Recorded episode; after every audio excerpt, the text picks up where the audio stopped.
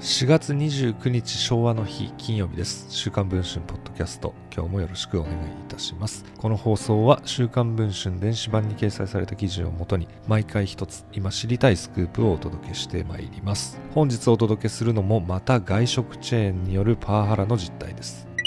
しゃぶしゃぶ日本料理でおなじみの飲食店木曽路。同社の労働組合が2021年6月から7月に従業員約1100人を対象に行った従業員意識調査でパワハラいじめがあると答えた人が23%もいることが週刊文春の取材で分かりました。木曽路は焼肉や居酒屋も展開しグループ全体で300億円を超える売り上げを誇る飲食チェーンです。上場は東証プライム。全国に163店舗を出店し正社員は約1200人を数えます。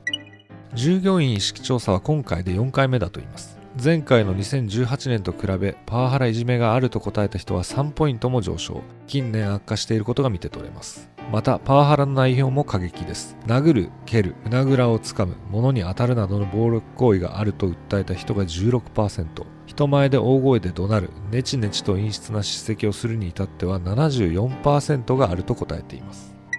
労働時間も長く過酷だと言います。従業員によると昨年末には残業が月160時間を超え300時間働いた人もいるのだと言います。パートやアルバイトを含む従業員の総労働時間が記された内部資料によると昨年の12月残業時間が45時間超の従業員は約1000人100時間超が39人いたといいます。しかしそのタイムカードの打刻時間より実労働時間は長いのだといいます。木曽路の従業員によると繁忙期調理担当は朝6時半頃に出勤しても上司がまとめて9時に打刻するのだといいます。タイムカード上は昼に23時間休憩したことにしていますが実際は昼食後すぐに仕事。21時半に終わって打刻しても片付けや翌日の仕込みもあり帰宅は深夜になるのだといいます。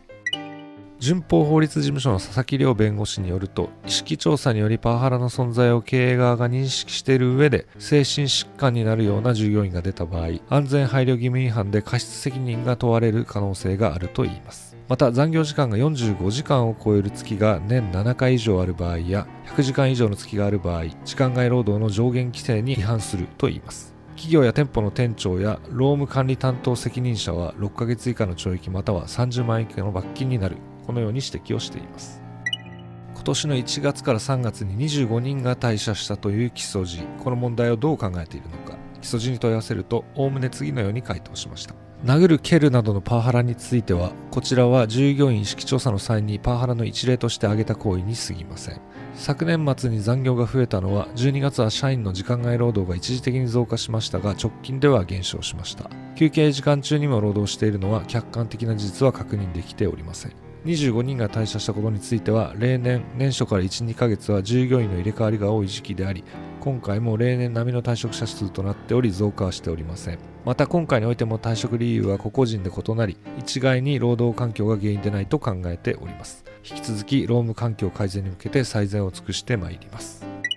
このほか2017年3月に起こった従業員の自殺サービス残業の強要への従業員の悲痛な叫び労基署の是正勧告が出た残業代未払い問題木曽路会長への直撃など詳しくは現在配信中の週刊文春の電子版に掲載をしております。記事の方もご確認いただければと思います。それでは本日の放送はここまでとしたいと思います。また来週の水曜日から放送を再開いたしますのでぜひ楽しみにお待ちいただければと思います。お聴きいただいた皆さんありがとうございました。